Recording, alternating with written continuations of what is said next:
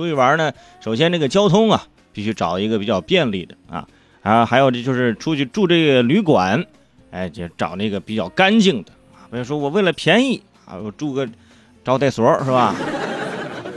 然后那那一出火车站啊，有热水有电视啊，你去吧。对，有的还都偷拍呢是吧？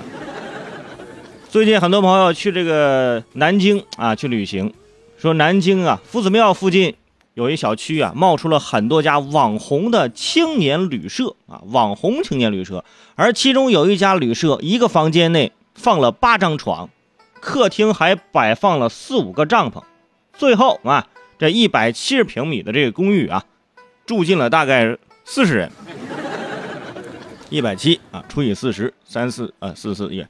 四平米一个人儿，哎，四平米一个人老板说了啊，这个青旅的意义呢，就是天南海北的人一起聊天俩人住没意思啊，这没意思。你看，四人住，哎，四人住。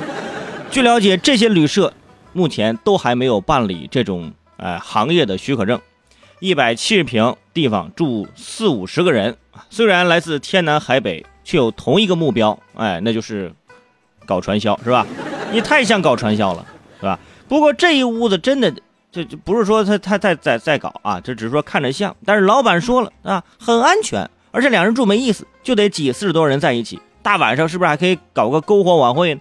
其实大学生出去旅游啊，住这个青旅很常见，便宜呢又有趣，但最重要的是安全和安心。所以旅社啊一定要有这个许可证。现在哎都住这种啊网红青旅，往这里面去挤。还兴冲冲的、兴致勃勃的发个朋友圈啊，看到没？那边人头攒动的啊，那是在排队洗澡呢啊。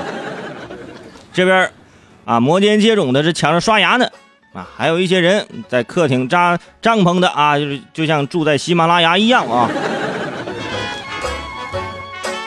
虽然我已经老了，是吧？我不能接受青旅这个人多和嘈杂，但是青旅还是一个非常有趣的地方。哎，你可以自然的搭讪啊，悄悄的。问同住的陌生人是不是啊？天王盖地虎，如果他能接上啊，小鸡炖蘑菇，是吧？你就知道他对上暗号了啊，肯定是俩二百五个人。其实还是提醒各位啊，就出去的时候呢，千万不要太贪图便宜。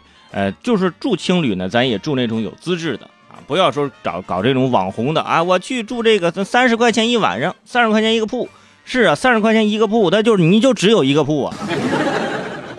你晚上下地都能踩着人啊！一百七十平里边，你刨开厕所，刨开其他东西，也就是一百五十平。一百五十平大概四十人，一人三四平呗。